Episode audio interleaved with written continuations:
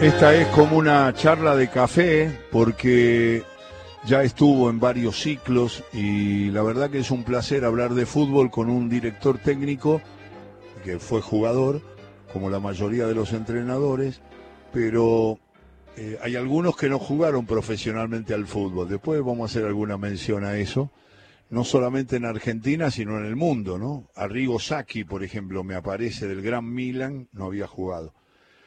Este tiene una trayectoria de muchos equipos, vamos a recorrerla con Gastón Esmerado. Muchas gracias Gastón por aceptar la invitación a la charla. ¿Cómo va todo? Hola, buenas tardes Alejandro. Todo bien, gracias a Dios. ¿Cómo va Defensores? ¿Cómo lo, lo va llevando?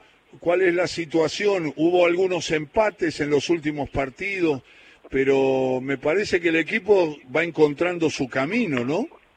Sí, sí, yo creo que sí. Nos falta por ahí eh, meter un triunfo o dos seguidos para terminar de acomodarnos, de acomodarnos, perdón. Pero bueno, el equipo por momentos va mostrando lo, que uno quiere y, eso es lo importante, sabiendo que, que bueno, nos falta ganar por ahí un poco más seguido para que, que esa confianza eh, se incremente. ¿Cómo sos en relación a nuestras opiniones, periodistas, yo debo ser, creo que Fernando Pacini, algún otro, es entrenador, yo lo hice, ya te lo dije la otra charla que tuvimos, para mejorar mi comentario, soy entrenador de fútbol, soy integrante de la Asociación de Técnicos del Fútbol Argentino. ¿Cuánto, eh, qué, qué posición tenés frente a los entrenadores que no han sido jugadores antes. Tenés un prejuicio, tenés una opinión, viste que se dice siempre que son muy pocos los casos de los tipos que fueron muy exitosos que no jugaron al fútbol prácticamente. Saki, el caso de Bielsa, que creo que hizo inferiores y jugó medio partido en, en primera, que no tuvo una trayectoria larga como jugador. Y hay otros casos. ¿Qué, qué posición tenés, Gastón, en eso? No, soy muy respetuoso, muy respetuoso. Yo creo que la única ventaja que, que por ahí tenemos los que jugamos al fútbol es que tuvimos el vestuario y por ahí eh, los que no han jugado no. Y adentro del vestuario, en los grupos, eh, hay cosas que no lo dicen los libros, ¿no? Porque uno puede ser muy muy buen entrenador en, el tema eh, que trabaja muy bien, pero a la hora de, por ahí de, manifestar lo que el jugador quiere escuchar, lo que no le tiene que decir, en cierto momento yo creo que en eso tenemos una, una ventaja. Por por eso vos bien dijiste que son pocos los que han triunfado eh, entrenadores que, que no han sido jugadores de fútbol, pero también hay que decir la verdad que hay muchos que no han jugado y han sido muy exitosos y otros que, están haciendo sus primeros pasos y, también le va muy bien. y que además eh, la, historia de los entrenadores, estoy charlando con Gastón Esmerado, no eh, todas las variantes que tiene la historia de un entrenador, vos como jugador lo sabés porque tuviste técnicos de todo tipo, de, de diferentes ideas y sin embargo fuiste viendo que de muchos o de la mayoría podías extraer muchas cosas pensando que vos ibas a ser entrenador. ¿Te pasó eso, no, Gastón? Sí, sí. Yo creo que te lo he contado también, que a la edad de 26, 27 años, ahí realmente me di que, que estaba viendo las cosas que por ahí los entrenadores en los entretiempos eh, nos decían, y yo ya lo había eh, captado eso y trataba que, bueno, dentro de, del mismo partido tratar de solucionar. En base a eso hice más hincapié en, en mirar eh, todos los detalles que estaban los entrenadores que tuve, las cosas buenas, las cosas malas, las cosas que había que, que mejorar, no solamente en lo técnico, en lo táctico, sino también en el manejo de grupo, en, en una oratoria, eh, sabiendo que también el lenguaje corporal es muy importante y a veces dice más que las palabras, entonces traté de estar en todos esos detalles para el día de mañana tener las, las menos e, equivocaciones eh, posibles a la hora de elegir, a la hora de tomar una decisión. Sí, eh, es Gastón Esmerado. Gastón, me mencionaste muchos entrenadores. Creo recordar que elogiaste mucho a Ángel a Capa, lo tuviste en Huracán. Sí, sí. Ángel fue el entrenador que por ahí me, terminó de, convencer lo que yo quería como, como entrenador, ¿no? Más allá de que he tenido otros eh, entrenadores con otros estilos que también le he copiado y, hoy en día trato de, tener o que tengan eso mis equipos, eh, yo creo que Ángel me terminó de, como yo siempre lo dije, me terminó de volar la cabeza porque bueno, había conceptos, había palabras, había una confianza que yo hacía mucho que no que no me la manifestaba un entrenador. Entonces, bueno, uno trató de, de en ese tiempito que estuvo a, Ángel, tratar de exprimirlo al máximo y, y, tratar de disfrutarlo también en el día a día, porque eran pocas las veces que por ahí íbamos o iba a tener un entrenador de esa característica.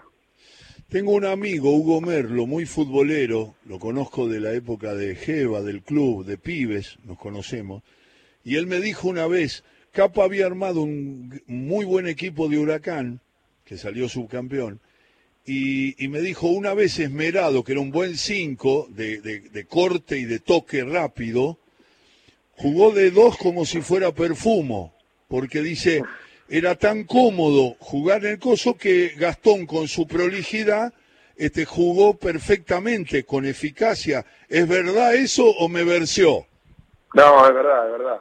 Es verdad, fue un partido contra, contra Lanús, donde ganamos creo que 2 a 0, donde yo hice el primer gol de cabeza jugué de primer marcador central, donde, bueno, en ese momento faltaba Pablo Gols y Ángel me dijo, eh, tenés todo para jugar ahí. al 5 se le hace más fácil y bueno, dicho y hecho. Eh, corría menos, tenía la, la cancha la seguía teniendo de frente, pero bueno, no sabía dónde tenía que estar eh, parado el volante central, entonces ordenaba, cuando tenía que salir a respaldar al número 4, en este caso Araujo afuera, cerrar al, al 6 cuando iba afuera y manejar los tiempos de, una defensa y la verdad que, que me ayudó porque bueno, era otro puesto que, que a futuro también lo, lo, podía llegar a usar si quería seguir jugando más tiempo al fútbol. Y me acuerdo que cuando volví a Arsenal, una de las charlas fue esa que con Gustavo, mirá que con también... Alfaro, con Alfaro. Sí, con Alfaro. Mirá que por ahí te puedo dar una mano de central también, si falta uno. Así que, nada, me sentí muy, cómodo en esos dos o tres partidos que jugué eh, en Huracán con Ángel de, marcador eh, central. ¿Me nombrás esperado eh, más, entrenadores que tuviste y que sacaste? Porque en algún momento recuerdo de la charla, Gastón Esmerado me contaba que tuvo técnicos de muy diferentes estilos, ¿no? Porque Capa camina por un camino, pero después tuviste otros y te gustó mucho también cierta organización que tenían desde otros lugares, también de lo humano. Mencionaste mucho también a Gustavo Alfaro y creo que lo tuviste a Falcioni también. Sí, lo tuve a Julio. La verdad que también un excelente entrenador, lo sigue demostrando. Eh, muy capaz, muy efectivo a lo que él quiere, en eso muy parecido a, a Gustavo, también muchas cosas de, de, Jorge Buruchaga, de Chau Chabianco, que por ahí venía con ese colegio de, del Renato Cesarini, de, de bueno, del Indio Solari, y todo eso, que, que bueno, que ayudaron también a mi crecimiento como jugador, porque yo era muy joven cuando por ahí José María Bianco me trae Arsenal, y después también cuando agarra a Jorge Uruchaga que logramos el ascenso, siempre lo digo, que él me marcó dos o tres conceptos en mi posición y a mí me, me elevaron eh, mi nivel como, como volante central. Claro, claro. Todo volante central generalmente que se acostumbra, no sé si es el caso de Merlo Gallego porque me parece que no, pero siempre recuerdo de los tiempos en que yo era muy pibe, Pastoriza, por ejemplo, era 5, pero terminó jugando de 8. Eh, los jugadores con más capacidad, y me parece que vos en tu juego eh, prolijo, inteligente, también podías manejarte bien más contacto entre el medio campo y los delanteros, no más cerca, como 8.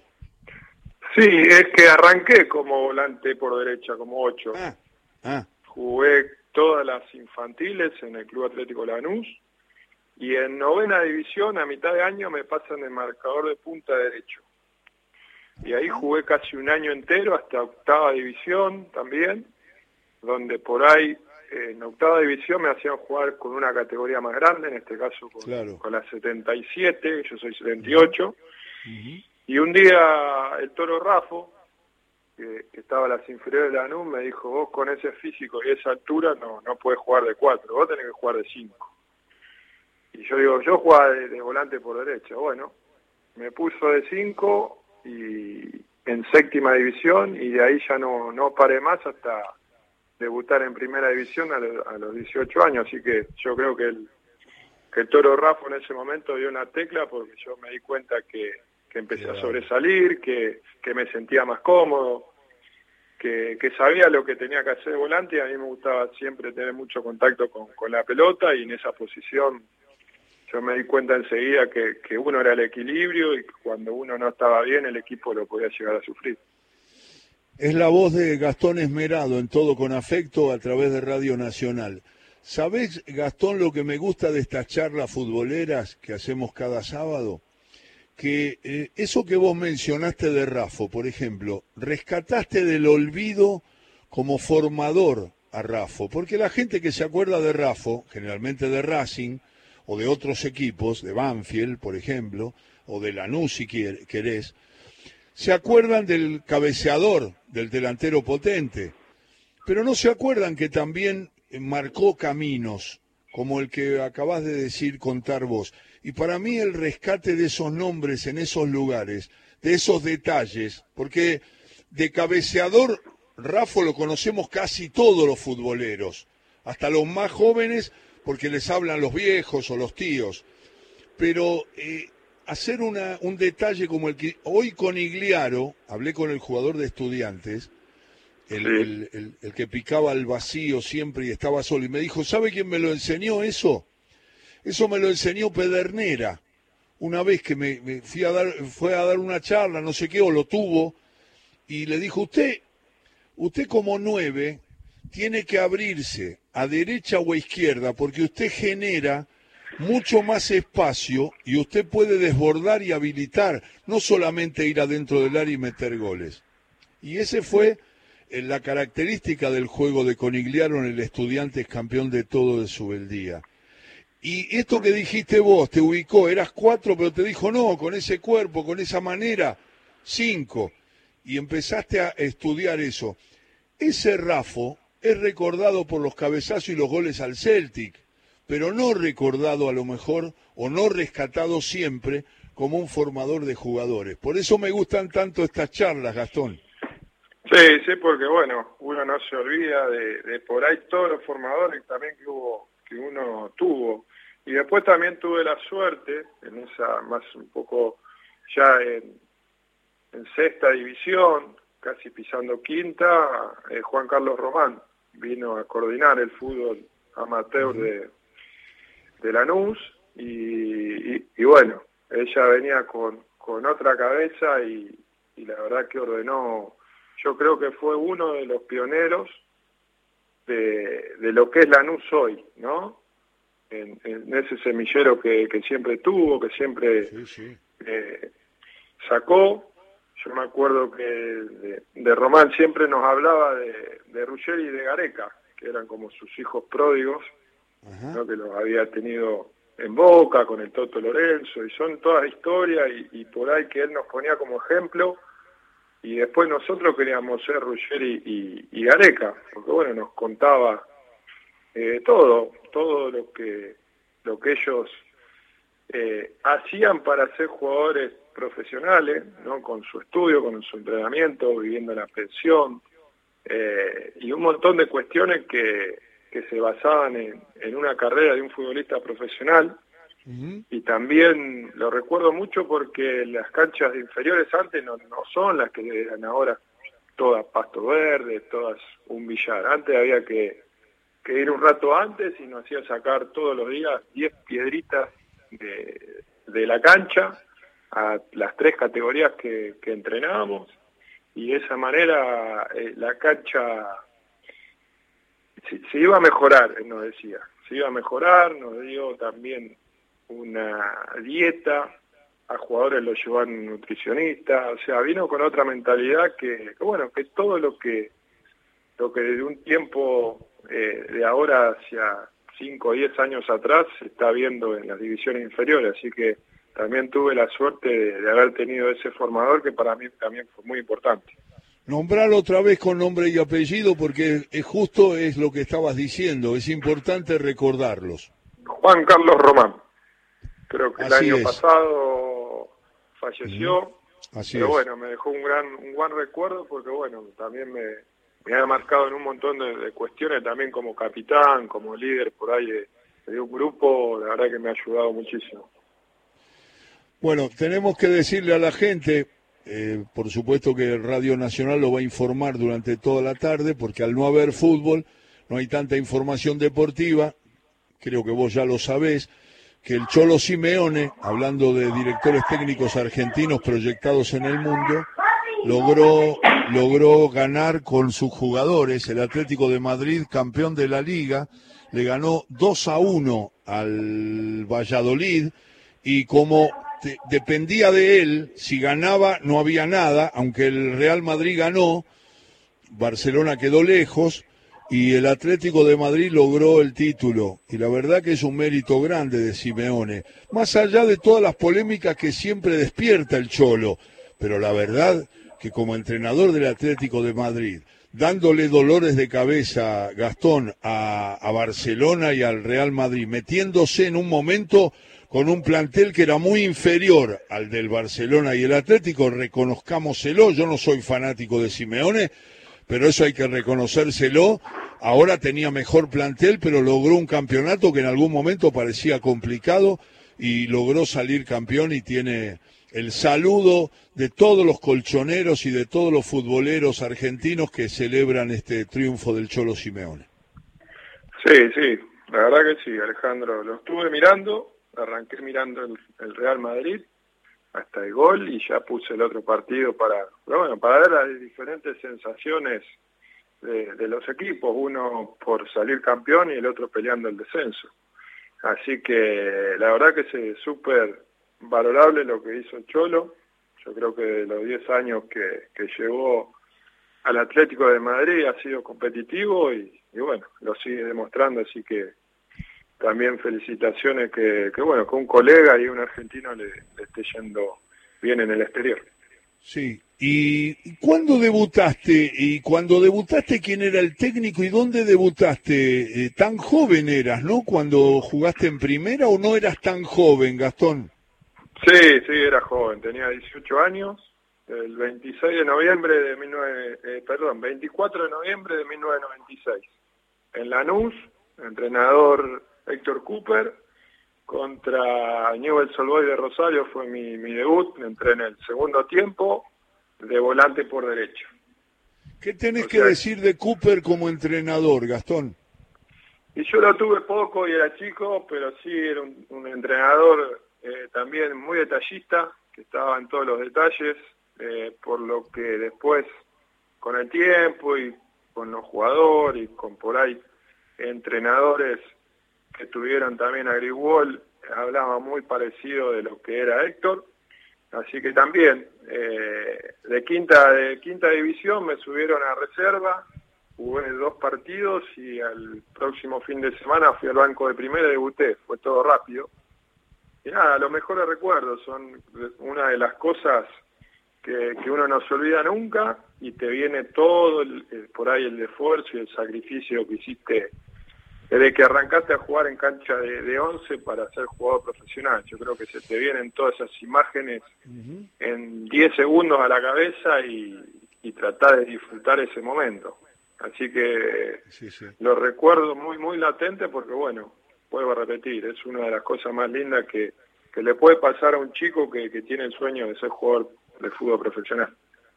Es Gastón Esmerado y, y, el gato Esmerado también menciona cuando habla de su historia que primero Cooper, aunque por poco tiempo, Falcioni, em, eh, Alfaro, eh, Capa, y sigamos, hay muchos más, él los menciona, porque tiene una gran trayectoria como futbolista, Gastón. Digo, qué buena oportunidad y qué justo para vos, que eras un tipo atento a esas cosas, con eh, indicaciones tan variadas, situaciones humanas tan diferentes en tantos clubes, ¿cuánto te han enriquecido para ser el entrenador que sos hoy y que vas a ser? Porque tu proyección ya sabés que considero que sos un hombre con, con, sin techo como entrenador y que, y que puede lograr mucho. Lo que pasa que como todos los entrenadores del mundo, sos hijo de una circunstancia que a veces no se puede evitar. Pero sí se puede acomodar de la mejor manera y de tu mejor gusto. Pero digo, qué bueno que el fútbol te dio tantas miradas, pero diferentes entre sí, ¿no? Para enriquecerte. Sí, sí, por eso eh, primero agradecerte por, por tus últimas palabras. Yo soy un convencido de, eso, ¿no? Que como me propuse ser jugador de fútbol y después pasé por varios equipos y me he ido también a jugar al exterior, lo mismo eh, pienso como, como entrenador, sabiendo que por ahí ahora no depende todo de uno como cuando uno es jugador, porque bueno, uno solamente dirige y los jugadores son los que ejecutan y lamentablemente los resultados son los que mandan más en este fútbol argentino, pero yo sé que, a la larga voy a lograr todas mis metas. Por eso trato de, tener un mix de todo lo que tuve, y vuelvo a repetir, rescatar lo mejor de, todos los entrenadores que, tuve, de un estilo de otro, de que no sabía si era ofensivo o defensivo, porque también llega un momento que según cómo está la, circunstancia en la tabla, en los resultados, hay técnicos que dudan y, esa duda se la, se la transmite al jugador. Entonces, bueno, siempre hay que mantener la tranquilidad y el convencimiento de lo que uno hace es lo mejor para el equipo. Y, una pregunta, vos mejorala, porque en la respuesta, porque la pregunta es para que entiendas por dónde voy, pero es un poco cerrada. Eh, ¿qué, buscaste más siempre como entrenador o qué buscas? ¿Ser eh, mejor director anímico o mejor director táctico? Esto teniendo en cuenta que se puede hacer una mezcla, ¿no? Pero ¿qué preferís, Esmerado? Yo creo que hoy, hoy por hoy, como es el fútbol actual y con esta nueva generación, tenés que tener eh, las dos cosas, pero más eh, táctico, más táctico. Porque mostrarle lo que le vaya o lo que le puede llegar a pasar al partido o lo que va a pasar reflejado en hechos. Por ejemplo, eh, vamos a entrenar de esta manera, vos venís acá, meté el pase allá y picá el espacio allá. O un movimiento y donde la pelota entra y la pelota la sacaste limpia y cuando la jugada termina bien o termina en gol, mostrárselo en la semana vez que lo que entrenamos se ve reflejado. Con eso vas agarrando credibilidad. Y después sí tener por ahí esa parte eh, de motivador, de motivación para que el jugador eh, se sienta pleno, tanto en lo táctico como como lo motivacional, que es una parte muy, muy importante. Entonces yo creo que en estas nuevas generaciones la parte emocional es fundamental, fundamental y más que nada darle confianza, darle confianza en que se equivoque, porque es un juego y siempre va a estar el error. Que se equivoque, pero que vuelva a pedir la pelota y que se vuelva a equivocar hasta que tenga la certeza en un pase, en una buena decisión. Yo creo que trato de estar encima de eso para que ellos dentro del campo tengan plena seguridad de, que van a arriesgar y, que van a tener por ahí esa confianza de sus compañeros que la van a recuperar para después intente nuevamente y también de, del cuerpo técnico, que es lo que, lo que le pregona, en el día a día. La última pregunta para Gastón Esmerado, ya sabe cuál va a ser Gastón, porque ya se la ha hecho en otros ciclos. Yo ya sé lo que responde, pero me importa mucho que lo diga ahora. Eh, hoy se la hice también a Conigliano, se la hago a todos los personajes del fútbol. De todo lo que has visto, de todo lo que has eh, enfrentado, de todo lo que ha tocado como compañeros, de lo que viste, de lo que te dijeron, de todo el resumen de lo que ves por televisión y lo que viste y los videos que viste, ¿notás o crees que hay algún jugador que esté por encima de Diego Maradona? Ninguno, ninguno.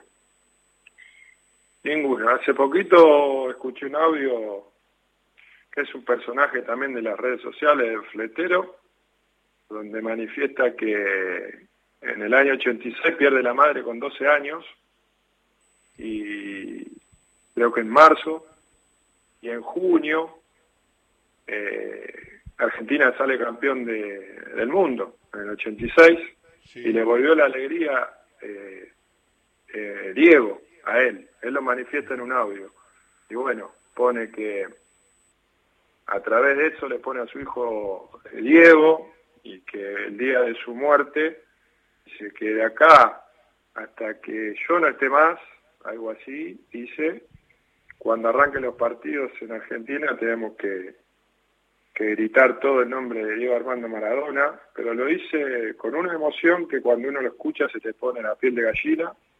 Yo siempre le digo a mi familia, es para ponerlo, cuando te suena el teléfono, es para poner el audio de este muchacho porque resume por ahí todo lo que uno eh, siente, lo que somos futboleros y lo que lo que lo vieron jugar a Maradona o, lo que el que no lo vio, que, sienta lo que era Diego para nosotros. La otra vez, cuando se lo pregunté a Gastón Esmerado si veía eh, algún jugador por encima de Diego, con la misma convicción que hoy, me dijiste, de ninguna manera, nunca vi un jugador así y para mí Maradona es el más grande. Y mantuviste, y mantuviste porque te escuché en otras entrevistas, siempre la misma convicción. Es como que no tenés ninguna duda, Gastón. No, no, no porque eh, si vamos a, la actualidad, Messi es, es, un crack, un crack y también lo, respeto, lo quiero, pero lo de Maradona no, no, es inigualable, inigualable, en todo, en todo sentido, todo sentido.